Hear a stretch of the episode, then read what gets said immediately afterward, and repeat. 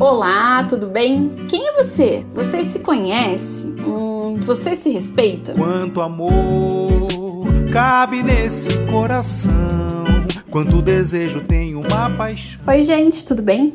Aqui quem fala é Fernanda Bonato, sou psicóloga, idealizadora do Prazer em Saber, sou especialista em sexualidade, mestre em psicologia, doutoranda em psicologia. E hoje, nesse podcast, eu vou estar conversando com a Raquel Varasquim sobre a sexualidade da pessoa da terceira idade te agito, que te grito, que te aperto. Sexualidade é cheia de mitos, né? Cheia de lacunas, de silenciamento, mas também de controle de corpos. E falar sobre sexualidade da pessoa da terceira idade, então, a gente quase nunca escuta falar, né? Políticas públicas, profissionais conversando. Por isso que eu chamei a Raquel. Ela é uma psicóloga maravilhosa, especialista em sexualidade, que vai com certeza partilhar conhecimentos que vão agregar a nossa vida sobre esse tema que a gente precisa trazer à tona.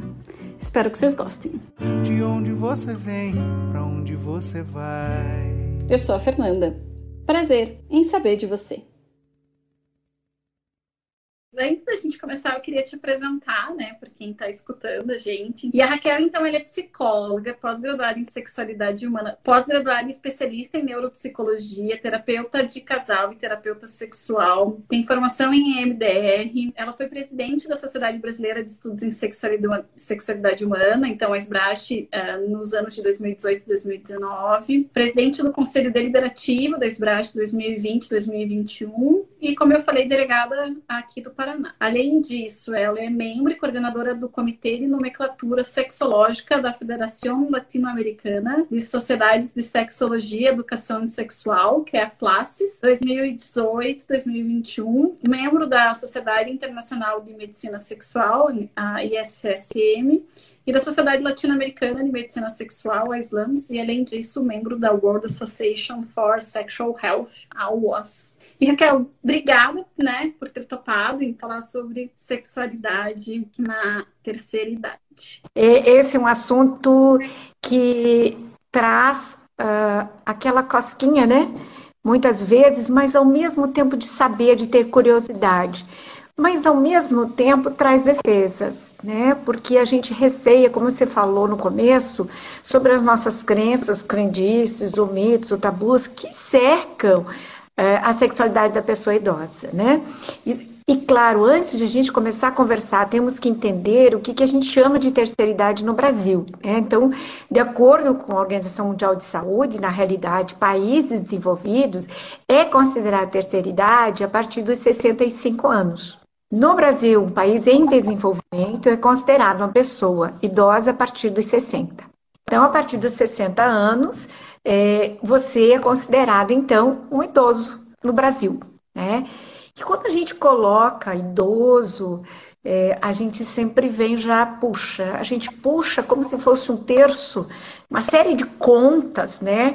É, vem a questão de enfermidades, vem a questão de não, as coisas não funcionam muito bem, vem as questões então da sexualidade, que essa então, mais ainda, ela fica no fundo do baú para ser conversada a respeito, e que é o que nós vamos fazer hoje. Vamos fazer assim, no fundo do baú, no tampo falso do fundo do baú, porque ainda tem um tampozinho para a gente ter que resgatar, porque tem um tampo falso lá que ainda esconde ainda mais essa relação com a sexualidade.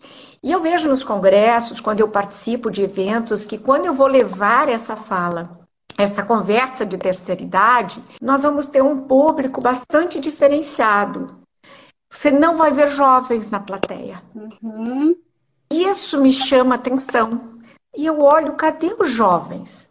Aí, se tiver concorrendo, é, no mesmo momento, uma outra palestra de sexualidade que fala de casal, e eles entendem que casal, e você pode muitas vezes, inclusive, ver é, é, nos Instagrams, quando se fala de sexualidade, você vai ver fotografias de pessoas jovens máximo 40, que hoje está se admitindo um pouquinho mais, porque hoje o 40 é, é, tem uma, uma vitalidade, tem uma viscosidade de pele, etc., por todos os cuidados que nós temos e nós conseguimos passar essas imagens.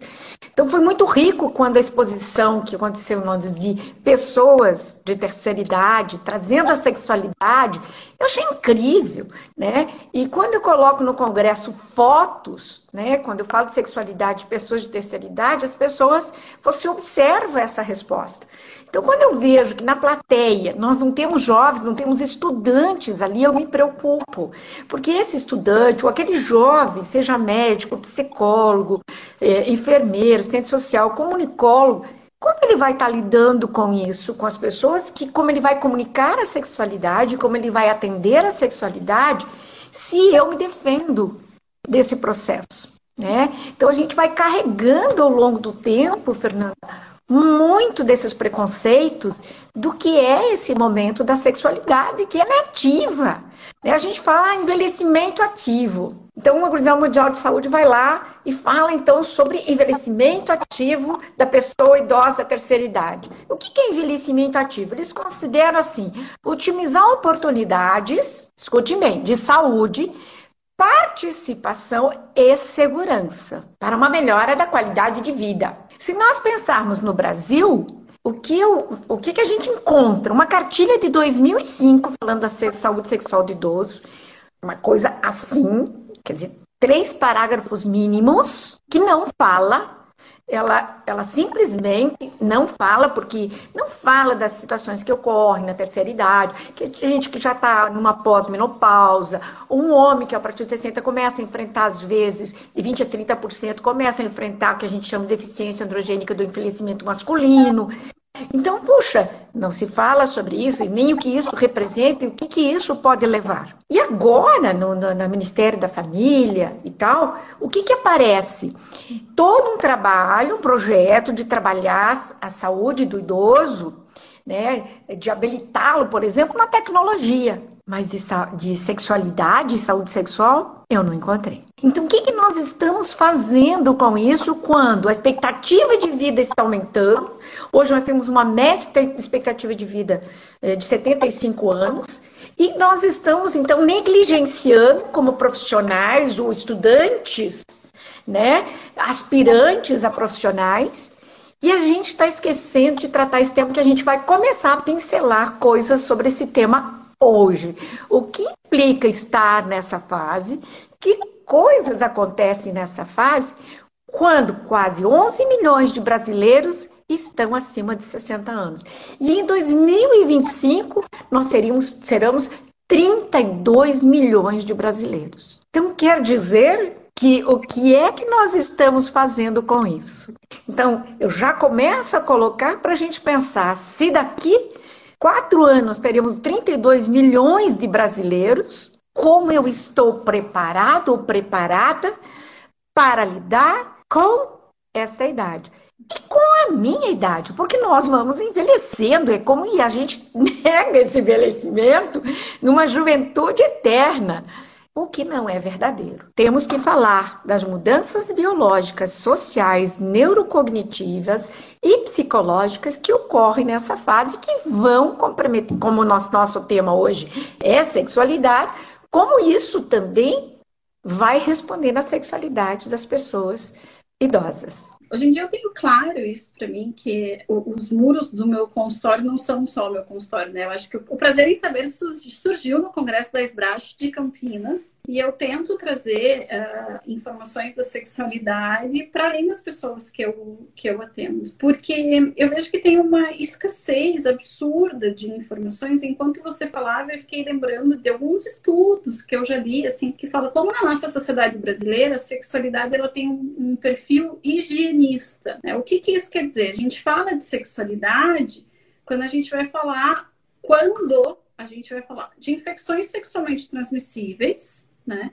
E quando a gente vai falar, às vezes, de gravidez da adolescência e anticoncepcional, muito num viés assim biologizante e higienista, mas a gente não fala de uma completude da questão da sexualidade. Parece que sexualidade ainda as pessoas falam um pouco mais num período reprodutivo e ponto, assim, mais para às vezes para prevenir, né, a, a questão da gravidez na adolescência, mas isso que eu falei, é, eu já vi muito mais políticas públicas voltadas para isso. E daí eu fico pensando na minha formação enquanto profissional na área de saúde, o quanto me faltou informações. Assim, de, eu estou falando de profissional, mas também de vida, porque algo que perpassa aqui, até que eu, eu queria trazer essas informações para a gente começar a, a, falar dessas mudanças, né, do, do, do envelhecimento do corpo, da questão é, neurocognitiva da questão, às vezes, estrutural, cálcio, né, que começa a se modificar e às vezes limita as pessoas. No momento anterior, que é assim, ó, quando eu estava em 2013, então, cursando a pós-graduação em sexualidade, ou seja, eu já tinha mais de 30 anos de idade, que eu descobri que na menopausa, por conta da queda hormonal, as mulheres poderiam ter uma atrofia do canal vaginal e que a lubrificação da mulher no período uh, excitatório poderia não ser tão intensa quanto já foi um dia. Então, veja, eu, mulher, com 30 anos, ou seja, daqui 30 anos, né, assim, já passei meia vida, daqui meia vida, espero eu, né, tá entrando é, na terceira idade. Cuidado, pode ser menos. É. Nós temos que pensar que o climatério são três fases perimenopausa, que pode começar algumas coisas aos 40, tá? Depois dos 40, sim. Temos a menopausa, que é parte da última menstruação, contando depois 12 meses e a pós-menopausa, né? Então, e a menopausa está ali em torno de 45 a 55 anos, né? Que ela pode ocorrer por aí. E a pós-menopausa? Então, nós temos um climatério que se divide em três fases. Então, às vezes você está colocando assim, ah, daqui 30 anos. Não, daqui 30 anos você pode estar na pós-menopausa. Não, é que eu ia falar assim, daqui 30 anos que eu vou estar dentro do, da, do, do, quadrado idoso, né? Da caixinha idoso. Ah, do quadrado idoso. É, eu, eu não sabia disso. Eu não sabia que, por exemplo, a qualidade da lubrificação ou que poderia ter uma, uma atrofia do canal vaginal, o canal vaginal ficar menor, poderiam acontecer na menopausa. Então, assim, uma pessoa que teve acesso à educação, que trabalha com saúde, não sabia sobre isso. Como é que fica a população em geral? Então, é, é, tanta falta de informação que a gente tem que é prioritário que a gente realmente tenha isso. Quando você fala 32 milhões de pessoas, o que, que a gente sabe sobre as possíveis mudanças que podem acontecer com a gente, né? Com a minha parceria, seja ela qual for.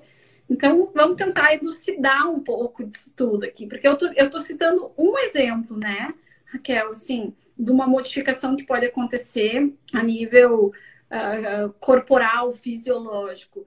Mas quantas outras mudanças acontecem nesse decurso do tempo, nesse passar de vida, né? Então a gente vai precisar falar sobre isso agora e vamos conversar um pouco sobre isso, né? Então essas mudanças ocorrem tanto no homem quanto na mulher, tá? Lembrando que os homens normalmente não têm declínio nos níveis hormonais do que se refere à testosterona, mantendo a sua libido, mantendo o seu funcionamento sexual. Sendo que a partir dos 60, 20 a 30% dos homens pode apresentar esse declínio, o que a gente chama então do déficit androgênico do envelhecimento masculino.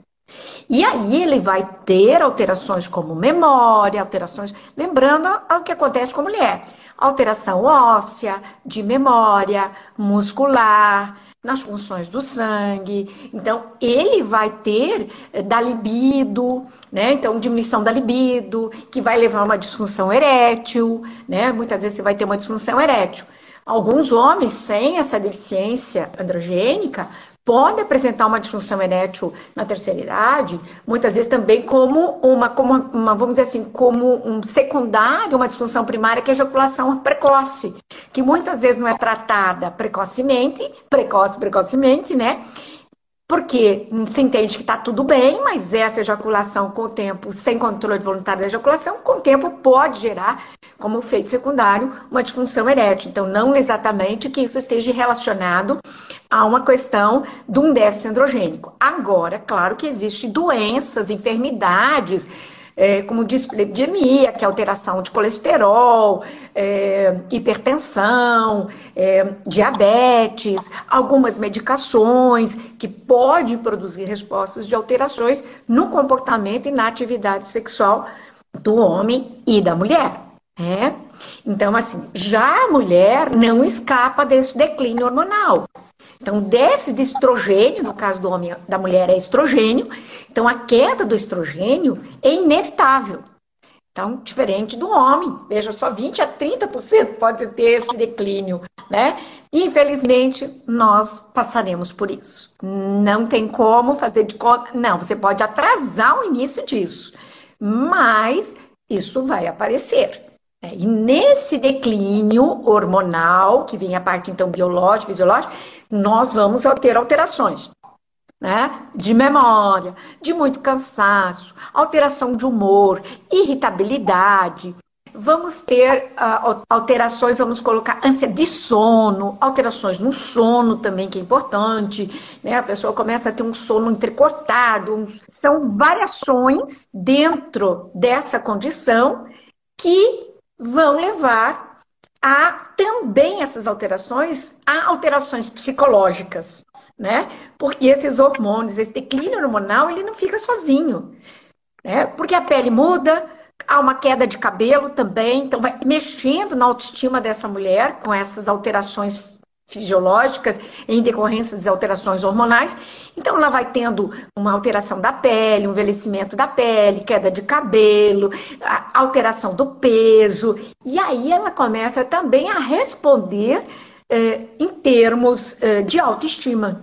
E essa autoestima também vai produzir alterações na resposta física, ela vai aumentar uhum. também pelo estresse, cortisol, aumentando o cortisol vai produzir mais resposta de queda de cabelo, mais, enfim. Aí ela entra num ciclo vicioso, né, interminável, porque a ansiedade dela vai aumentar, vai piorar a concentração dela, vai piorando a concentração, vai piorar a retenção dela, vai piorar de recordar nomes, de novas aprendizagens. Então, que essas são as alterações neurocognitivas que vão ocorrendo. Então, a mulher começa a perceber essas mudanças e se ela não tiver uma orientação de buscar um profissional que ajude a diminuir os efeitos desse processo, ela vai sofrer com isso, né? Então, aquilo que você falou, a diminuição do estrogênio vai mudar a anatomia dela, ela vai ter essa uma atrofia vaginal que vai produzir uma diminuição de uma diminuição de lubrificação por esse déficit de estrogênio.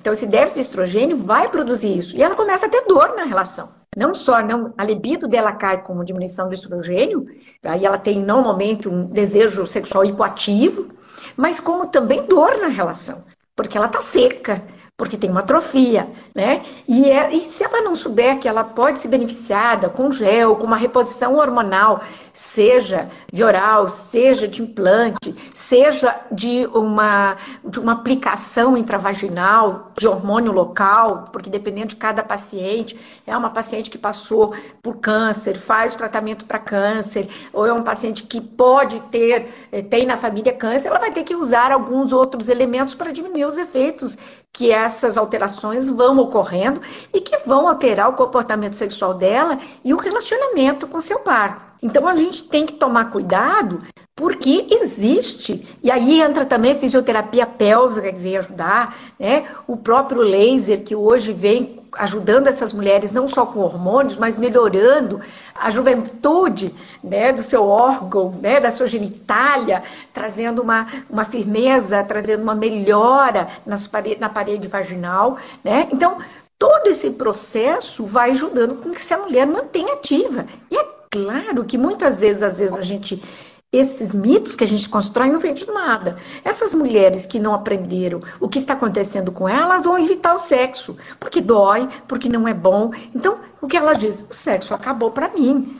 Porque não tem como fazer mais sexo. Porque ela não sabe que ela pode continuar fazendo sexo desde que ela tenha a condição física e fisiológica para isso, que pode ser dada por um especialista. Né? Por um especialista que vai ser um ginecologista, para o especialista que pode ser um fisioterapeuta da área pélvica, né? um psicólogo que vai ajudar a, a, conduzir como é que é sair desse, também do período reprodutivo. Muitas mulheres entram é, emocionalmente num processo de dificuldade em relação a sair do período reprodutivo, como ela deixasse de ser mulher e não é. Né? Tanto é que mulheres que têm dificuldade de engravidar elas dizem, puxa, é como se eu não pudesse ser mulher. Então, se eu saio do período reprodutivo, por que, que isso mudaria? Não muda. Ela continua, ela pode pensar, eu deixei de ser mulher. porque não tenho mais um ovário que produz folículos, que vai produzir, né? Por mais que aquela menstruação era chata, era incômoda, isso me trazia, era um carimbo de que tá tudo bem, que eu continuo sendo uma mulher. Não é continuo sendo uma mulher, continuo tendo a condição de reproduzir e não de ser mulher, mas há uma um encaixe nisso, há uma resposta que se produz nesse, nessa condição. Então, aquele casal, aquela mulher ou aquele homem que não aprendem quais são as mudanças, inclusive de que, que vai demorar um pouquinho mais para ter uma ejaculação, né? Porque o homem ele pensa que ele tem que ter uma fantasia, ele vê alguma coisa, ele tem que ter uma resposta rápida da ereção. Não, ela pode demorar. Inclusive, é um tempo que a ejaculação, inclusive, demora um pouco mais. Então, quem tem uma rapidez maior, ele pode ganhar em qualidade na relação, porque ele demora um pouco mais para ejacular. Mas não, ele entende que isso não teria que estar imexível, né? Mas ele pode aceitar que ele está demorando mais para atravessar uma rua. Mas ele não aceita que fisiologicamente a sua sexualidade também tem uma mudança de resposta. Né? O seu órgão genital muda também a sua fisionomia, vamos dizer assim, a sua característica, né? Então, muitas mulheres hoje veem o envelhecimento da sua genitália e começam, não, não pode ficar assim, enrugadinho, não pode isso o quê? E vamos fazer plástica, vamos fazer vuloplastia, vamos fazer, né? E aí vai, né? Acho super legal da gente ter essa possibilidade. Mas, por outro lado, é de que se isso não está alterando o meu funcionamento sexual, a minha plasticidade, por que, que isso vai interferir? De, eu acho que é aquela briga de não lidar com o envelhecimento, eu tenho que me manter jovem. Né? Então, uma genitália jovem. Eu digo que temos que manter uma atividade sexual jovem, no sentido de que ela seja ativa, que ela não seja dolorosa, que ela seja prazerosa, e aí sim eu posso ter uma resposta de qualidade de vida e manter uma intimidade com o meu parceiro que vai levar também a gente ser mais cúmplice, continuar a nossa cumplicidade. Então, e a, a sexualidade não é só pênis e vagina, é uma afetividade. E muitas vezes, dependendo das doenças, enfermidades, esse casal tem que adaptar uma nova jogo erótico, uma nova condição, além de um carinho, de uma carícia, como a gente pode transar um contato íntimo sem ser aquela coisa que a gente vem também lá de trás, muitas vezes, de entendendo que sexualidade é pênis e vagina. Penetração, tô falando. Porque quando a gente trabalha com casais, mesmo que não sejam na terceira idade, na terceira idade pior, porque eles trazem eventos anteriores, que eles pensam que masturbação é coisa de jovem. É outro tabu. Não, mas isso é coisa de jovem, porque a partir do momento que você tem um parceiro, uma parceira, não é coisa de fazer. E a mulher vem de uma condição que ela nem praticou sua masturbação muitas vezes, na, na terceira idade hoje, essa mulher lá atrás, ela era condenada. Se vissem ela mexendo na sua genitália na, quando criança, ou quando, né, é, púbere, ou fazendo qualquer coisa que indicasse que ela estava fazendo precocemente entrando para uma vida, para uma atividade sexual. Então, muitas vezes, conhecer a sua, seu corpo e a sua genitália nem passou por isso. Quanto mais tocar. Então, veja quanta coisa a gente vai produzindo como resposta apenas consequência do que nós fomos educados dentro da família em sexualidade, nas faculdades, como você diz, puxa, como é que com 30 anos eu não sabia que isso você fez uma formação em psicologia, cara, como isso não tá lá? Tem tanta coisa que você falou aí que eu fico pensando por onde começar. Acho que vou começar por uma situação que assim, ó, eu acho importante a gente pensar que no meio de todas essas mudanças que você traz a nível orgânico mesmo, né? Do que acontece uh, a níveis androgênicos, a nível de é, estrogênio, é, ainda se somam as mudanças psicológicas, né? Quando você cita, por exemplo, de, dessas que são ótimos esses tratamentos que tem realmente, é, por exemplo, laser para uma mulher que está com uma atrofia do canal vaginal e tudo mais. Mas ainda é, nesse processo de sexualidade na terceira idade, muitas pessoas acabam sofrendo com a percepção de que estou envelhecendo. Além disso, tem a questão também, assim, aposentadoria. Às vezes, o fato de um homem começar a ter uma amorosidade maior para ter uma ereção, né, ou uma ejaculação mais rápido, quanto mexe com a virilidade, o quanto uma mulher que não teve um processo uma boa, de uma funcional educação em sexualidade, começa a sentir dor e não consegue falar com a parceria de que está tendo dor. isso também pode trazer uma disfunção sexual, porque passa a ter dor é, num momento em que está tendo uma reconfiguração de vida, né? Porque muitas vezes eu começo a perceber, ah, eu, tô, eu posso entrar num processo de aposentadoria, curtir a vida, mas daí eu percebo que eu estou envelhecendo, e daí aquilo que me dava prazer, que era o sexo, agora já não está funcionando. Eu não tenho mais filhos para cuidar, saíram de casa, estão cuidando da própria vida, não, não dependem mais de mim financeiramente. Se percebe, às vezes, nessa mudança completa do corpo que traz mudanças emocionais também, né, Raquel? Trazem. E como trazem, né? Porque vai percebendo né, aquelas marcas, né, de marcas e expressões começam a ver a perda de colágeno, então a perda daquela elasticidade, aquela coisa mais, né? Então você vai se olhando no espelho e vai produzindo outras. Ah, mas aí fala assim a compensação, mas eu queria, e aí as pessoas dizem, queria ter o corpo de jovem com a cabeça que eu tenho hoje, né? Então veja, ainda busco o corpo de jovem. Por que, que nós estamos dizendo isso? Porque a gente tem dificuldade de lidar com as mudanças do envelhecer. Então, que vão gerar, sim, alterações de formas corporais, alterações de pele seca, tem que ficar lá hidratando, né? Então, aquela coisa, ai, tá tudo mole, tá tudo, né? Enfim, e a gente não vai, porque, e ao longo do tempo também, essa pessoa muitas vezes não fez contato com as mudanças da sua corporalidade, que ela foi acontecendo ao longo do tempo. Mas, claro que se num momento em que você é, entra num climatério, começa a perder hormônios e etc., chega na menopausa, há uma queda abrupta, há uma mudança mais abrupta. Uhum. Né? Então, isso vai produzir esse olhar por espelho, essa imagem que vai mudando, vai, é como se meu conceito fosse mudando e depreciando, como se isso não fosse possível mais atrair, como se isso deixasse de ser uma situação de, de seduzir. Né?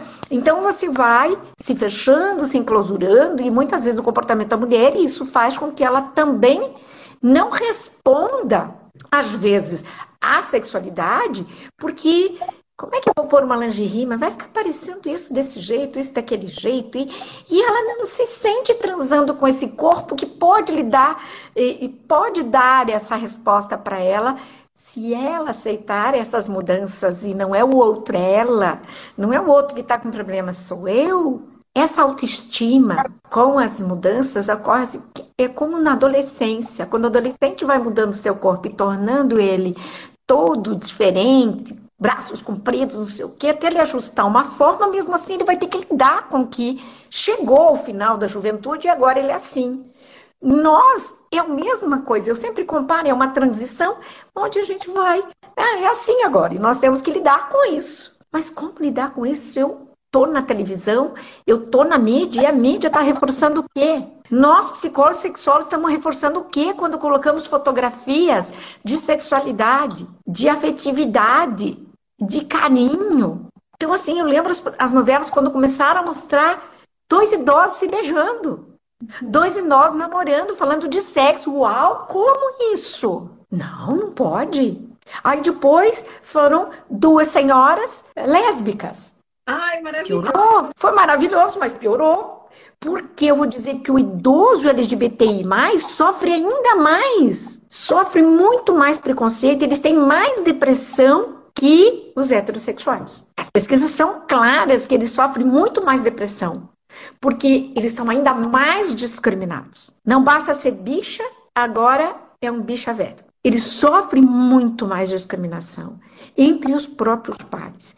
Então, assim, o envelhecer tem nessa condição todo um, um estereótipo que vai fazendo com que as pessoas alimentem isso.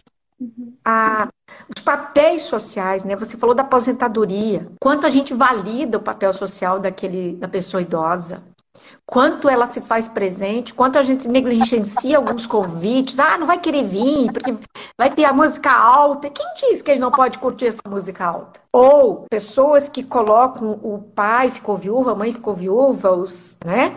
Ou são separados e trazem, colocam na casa, na sala, ou no quarto com outra pessoa onde ele não vai ter sua privacidade de lidar com as suas coisas, com sua corporalidade, com a sua sexualidade, ou se ela tiver ou ele tiver uma namorada, uma namorada, uma nova parceria, porque não eles a gente negligencia que eles são seres sexuados. Seres sexuados é para sempre. Não se perde, né? A eroticidade, a sexualidade. Se perde porque nós geramos preconceito. Se perde porque não temos conhecimento como lidar quando enfrentamos isso. Se perde, como você disse, porque não tem comunicação. Como eu lembro daquele casal mais idoso, que ele veio por disfunção erétil. Aí eu sempre chamo, normalmente eu trago o casal. Eu quero ouvir também a sua parceira, como ela te percebe, para ver se tá. E aí ela traz sozinha, e ela diz para mim quando consegue ficar sozinha, eu tenho um problema também. Eu tenho dor na relação. Eu não sei o que eu vou fazer se ele melhorar. Porque enquanto ele está ruim, ela também pode manter uma, um distanciamento e não precisa passar pela dor. Aí eu falei: e aí, mas você já foi no ginecologista? Levou isso? Levei. E o que ele disse? Que isso é normal, que é assim mesmo nessa fase. E eu, como? Isso não é normal, não. Normal, vamos dizer, sim. Nós bichamos o estrogênio, nós mudamos, nós caímos drasticamente com, com os níveis hormonais que vão produzir isso. É normal. Mas não é normal você manter essa dor na relação, porque existe medicação, existe isso, isso, e ela é sim. Então eu vou te indicar um profissional que você vai visitar, ele vai te orientar. E aí Nesse meio tempo, eu estava cuidando da sexualidade dela, né? Fazendo a psicoeducação que a gente chama, educação e sexualidade. E aí o marido melhorou e ele disse: Bom, doutor, agora tá tudo certo, eu já tô bem, posso ir para casa. Eu falei: Não, nós estamos cuidando da sua parceira agora. Quer dizer, ele, a minha tá tudo bem, como minha parceira? Eu falei: Acontece que a sua parceira vai conversar com você agora, vai aprender a conversar, contar para você o que estava acontecendo com ela, né?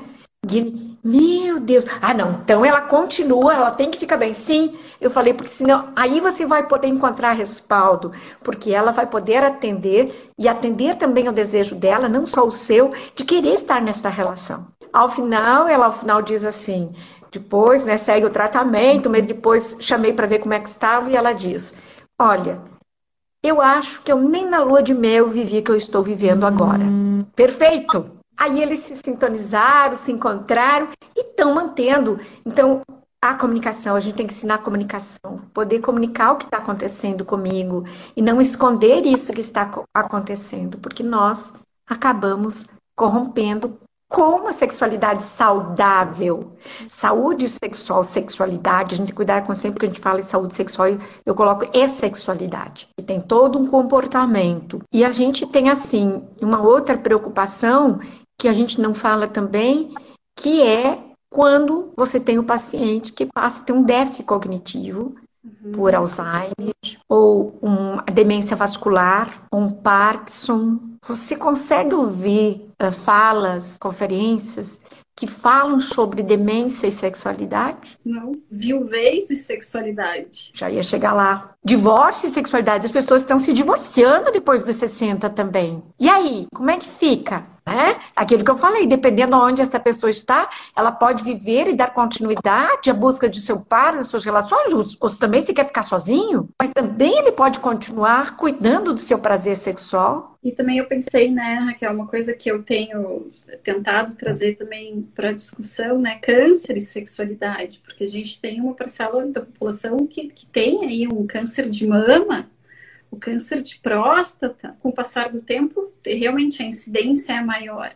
Mas é o que você falou, assim, a gente não vê essas discussões, né? E não vê essa discussão, eu acho que isso traz vários problemas, mas dois eu acho que é a não formação de profissionais. Então, se essas pessoas têm coragem de falar, talvez não tenham profissionais capacitados, mas não formação também da, da desse assunto na, na sociedade. Também é importante a gente pensar que as pessoas que estão hoje acima de 60, qual foi o processo de educação em sexualidade que tiveram? Porque muitas vezes também não tiveram assim alguém falando, ah, você pode perder a virgindade na noite de núpcias, mas não, não tem esse canal de comunicação tão aberto como os jovens de hoje em dia têm, né? Não tinha acesso à informação como jovens têm hoje em dia. Então, é mais um fator limitante para uma saúde sexual e uma boa sexualidade, né? Isso. E quando você fala disso, questão de sexualidade, você vai ter homens que poderiam cuidar da sua próstata precocemente uhum. e evitar uma cirurgia maior, uma prostectomia radical, que vai levar inevitavelmente a uma disfunção erétil. Uhum. Né? Então, se ele pega do princípio, ele consegue fazer intervenções que não vão comprometer a sua resposta sexual. E nem a sua questão, uh, uh, a sua questão, porque muitas com, com, começam a ter incontinência urinária, né? Depois de uma cirurgia. A mulher também, dependendo da menopausa, que vai ficando tudo muito fininho, né? Ela pode sofrer uma incontinência urinária, né? E aí ela tem vergonha de escapar xixi na hora de uma relação, né? Ou mesmo. Então, gente, tem tantas variáveis. Então, assim, quando a gente vê, e aí como lidar com esse homem pós-prostectomizado, né? Então, a mulher que foi mastectomizada ou que faz tratamento de câncer por outros motivos. Então, nós temos também o que, que a quimioterapia faz. Ela vai também produzir outras respostas, alterações é, físicas, fisiológicas, que vão é, é, produzir outras outros caminhos, que nós temos que ensinar outros caminhos de como lidar, porque a gente às vezes tem aquela visão de uma sexualidade linear, né? É assim, desejo, estação, orgasmo, eu tenho isso, então a gente se encontra, acontece isso, acontece aquilo, é linear. E performático, ou seja, tem que ter uma performance. E a gente perde muito de entender que tem afeto, tem carinho, tem troca, tem beijo, tem língua, tem mão, tem pele, tem cheiro, tem temperatura, tem, tem tanta coisa. Tem todos os sentidos, né? Mas essa educação não ocorreu. Né? Quando a gente trata alguns homens de sexualidade, eu sempre trato ele de forma mais global. E quando ele vai descobrindo outras formas de ter prazer, ele diz: Cara, eu não sabia que meu corpo respondia desse jeito, porque ele estava genitalizado. Né? Entendi que o prazer era só ali. Aí, quando tem uma enfermidade, tem alguma coisa, eu não sei lidar com outras formas de ter prazer ou de poder viver a minha intimidade com a minha parceria. Né? Então, a gente vai vendo uma série de situações. Né? A situação que a gente tem é também as ESTs, as, as infecções sexualmente transmissíveis, o HIV, tá? a sífilis, porque este homem de 60 não aprendeu a usar o preservativo lá atrás. E nós temos, assim, em torno de 20% acima dos 50 anos que usam preservativo. 20%, 80% não usa. Por isso aumentou a taxa de HIV. Ah, mas eles costumam dizer assim, no meu consultório é assim, mas Raquel, eu conheço, ela é minha vizinha, conheço ela há tantos anos, ela tá viúva agora, né?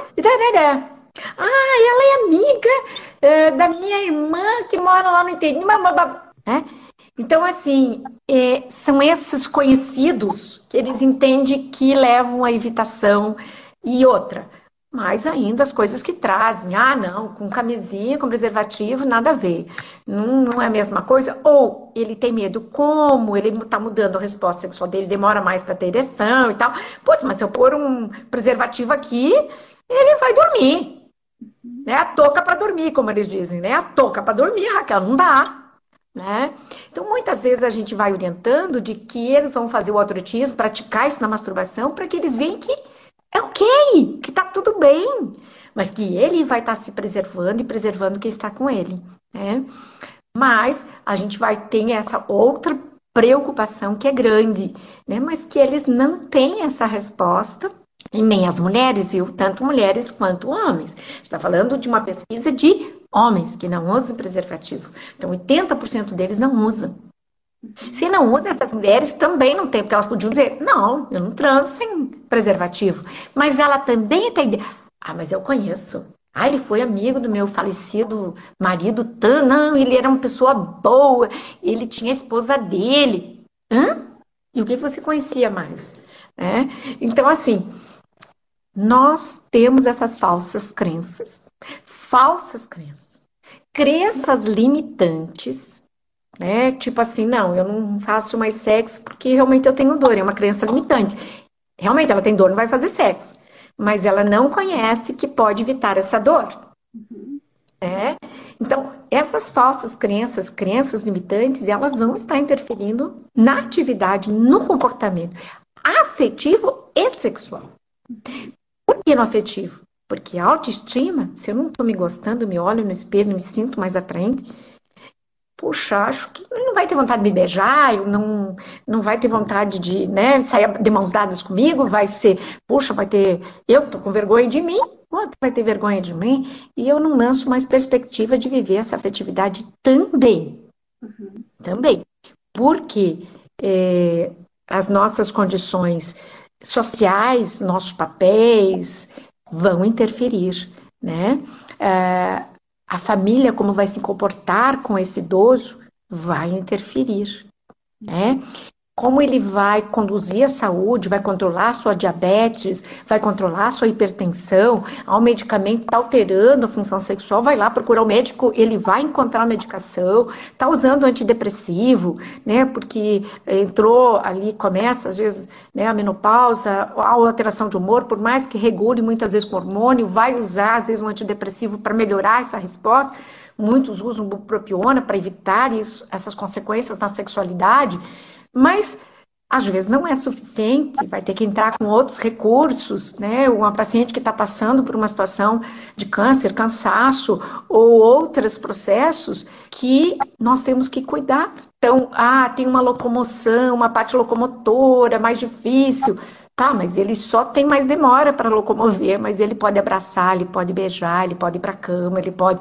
Tudo isso. Então, nós temos que entender que a sociabilidade para o idoso tem que se manter, a rede de apoio tem que se manter, atividade física inevitável, sair dessa sexualidade linear, que é fundamental, aprender outra forma de viver a afetividade e a sexualidade com seu par ou consigo mesmo, primeiro consigo mesmo, né? Melhorar essa autoestima, entendendo que a autoestima não depende de um corpo jovem, mas depende de você gostar de si mesmo, da sua companhia, de quem você é tudo isso vai mudando minha resposta, né? A gente vê assim, às vezes, aquela pessoa lá com 70 anos e você vê ela caminhando. Outro dia eu vi uma muito bacana e dizia assim: Eu quero ser ela, né? de sapatinho rosa, uma sapatilha, um, um vestidinho, um chapéu um, e um, uma sombrinha combinando, né? Puxa, curtindo, porque isso tudo pode continuar, deve continuar. Como se diz, o show deve continuar. Porque a vida é um palco. Agora, se eu ficar na plateia, eu deixo de viver para ficar assistindo a vida passar. Agora, eu posso continuar no palco e transformando a minha vida em encenações que são positivas para mim, não que esperam de mim, o que eu tenho que ser, porque a sociedade determina, mas do que, que é bom para mim, se aquilo faz sentido para mim. Não interessa faz sentido para o vizinho, se não faz sentido. Mas aquilo faz sentido para mim. Isso é fundamental. É fundamental. E eu digo que se todo mundo pudesse ter possibilidade de ter um terapeuta nesse momento, seria fundamental. Para cuidar disso. Né? Como diz uma paciente minha, ela tem diabetes, mas está sob controle agora. Hipertensão, a terapia ajudou, inclusive, a controlar a hipertensão, a diabetes dela. Por quê? A gente começa unir o estresse desse paciente, né? e pelas dificuldades. E, e, e, a gente mantendo a estimulação cognitiva dela, fazendo estimulação cognitiva. Não importa que ela não, não. Ah, ela tem. Então, eu vou começar com estimulação cognitiva só quando ela tiver uma demência. Mentira, temos que começar antes. E aí o neurologista ela foi consultar e ele disse: Puxa, você está fantástica. Continue assim. Então ela vai fazendo chapéu, ela faz tricô, ela faz bordado, ela fica lendo, ela vê, ela vê celular. Agora, quando eu vejo a saúde do idoso pensando só em tecnologia e não em relação, tá, e ele vai ter uma tecnologia, vai falar com as pessoas, vai, vai ficar no vitório, porque ele vai continuar acreditando que ele não vai poder fazer as coisas. É, os bailes que fazem no interior eu acho ótimo. É, é, ah, tem o baile do idoso, e as pessoas tiram sarro. Cara, que maravilha! Vão dançar, vão viver a vida, estão tão brincando, estão fazendo aquele flerte, estão aquele. Poxa, qual que tem de errado? De ter prazer na vida, né? De continuar Isso faz sentido. Exato, isso faz sentido. Então eu vou lá no meu bingo. Eu vou fazer uma atividade voluntária. Vamos produzir coisas, vamos na feira, vamos fazer um, um artesanato e vamos na feira, vamos fazer qualquer coisa. Vamos viajar, vamos aprender uma língua, né? Aqui em Curitiba tem uma escola que se chama Tea Time, que é tipo a hora do chá, que é voltado para o aprendizado de línguas para pessoas da terceira idade. Então, assim, agora eu tenho possibilidade, então agora eu vou aprender, né? Então, eu acho que é isso, né, Raquel? É, é, quando a gente fala da sexualidade da pessoa da, da, da, pessoa da terceira idade, a gente tem que falar assim, é o prazer, né? A, é, a vida é, igual você falou, a vida é feita para ser vivida, né? Então, claro, meu corpo vai mudar, gente, não é só por fora, eu sempre falo, as rugas que estão surgindo, imagine que por dentro, mas não é porque o envelhecimento está aí que ele precisa ser doloroso, pelo contrário, né? Então, é, essas naturalizações que tangem a sexualidade, então assim, ah, é normal perder um pouquinho de xixi, é normal começar a ter um pouco de dor. Não, não é normal, né? Assim, o, o, o ideal e o que a gente tem que buscar é continuar tendo prazer. Quero que a memória já não seja mais tão gostosa, mas um beijo sempre, um, talvez a memória não seja mais tão ativa, mas um beijo, um toque, um carinho pode te ativar outras memórias, pode te conduzir para lugares que você ainda pode buscar, né? É a mesma coisa para as aprendizagens. Então, assim, talvez eu tenha aprendido a vida inteira a ter orgasmo por meio da penetração, mas agora com, com, com esse envelhecimento eu precisei começar a colocar um, um, um jogo erótico maior aí na minha relação. Então, eu acho que sim, né? Nós transamos, pessoas da terceira idade transam, talvez não da forma como já transaram um dia, mas isso não significa que vai ser pior, vai ser só diferente. Eu acho que tem solução para muitas dessas coisas que a gente trouxe hoje, né, Raquel? Exato. E eu digo assim, enfermidade que tantas vezes acaba produzindo respostas difíceis, também sempre com o seu profissional buscar coisas que vão melhorar sua qualidade de vida. Porque às vezes eu vejo o paciente com uma enfermidade e eu vejo que ele pode melhorar aquele aspecto ou aquele aspecto. Mas às vezes ele acaba indo para o médico e escuta mais do que fala. Né? Ah, ele foi lá, ele já disse, tá tudo bem aqui, tá, tá, tá, tá. Gente, pego, eu sempre ensino. Ah, mas às vezes acaba esquecendo. Faz anotações antes e não tenha medo de levar a cadernetinha junto. Né? Quem não quer usar o celular, né? um monte no celular, tem os mais Leva a cadernetinha. Olha, é o seguinte, está acontecendo isso, isso, eu preciso melhorar isso. Como você pode fazer isso? Né? Então, nós temos que entender que as doenças estão ali, vão produzindo algumas coisas, mas nós somos responsáveis para dar um melhor encaminhamento e um redirecionamento de algumas coisas que não vai bem. Por isso, se a gente fica na plateia, no passivo, na expectativa, nós não estamos no palco tentando mudar, muitas vezes, o curso que as coisas estão levando. Porque o curso, nós, só se nós estamos no momento de declínio mental, de Alzheimer, que eu já não tenho mais condições e alguém vai ter que me ajudar nesse processo. Mas caso contrário, nós continuamos tendo o poder de escolher, temos poder de sonhar.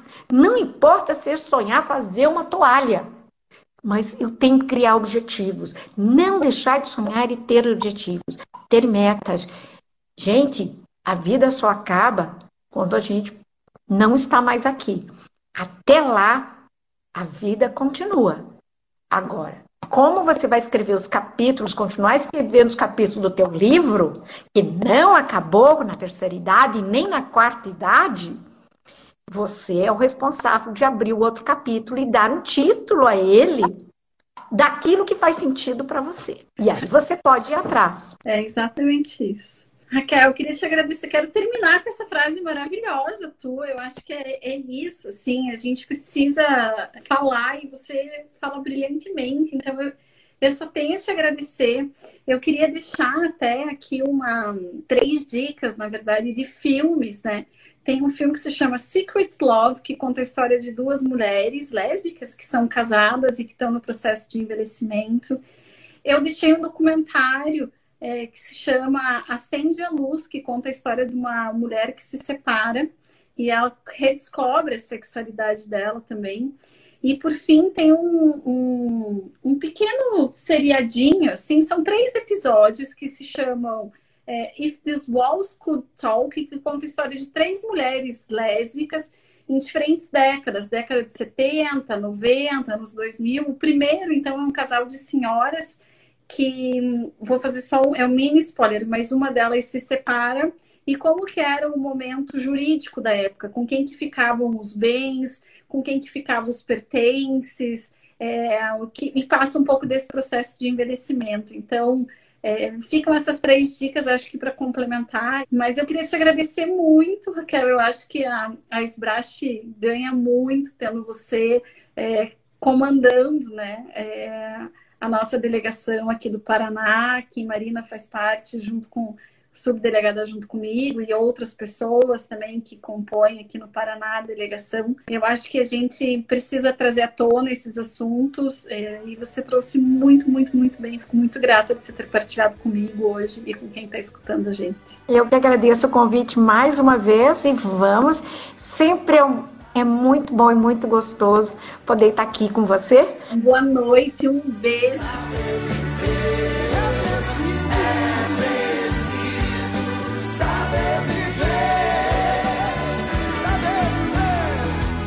É sempre muito maravilhoso conversar com a Raquel, porque é uma aula, né?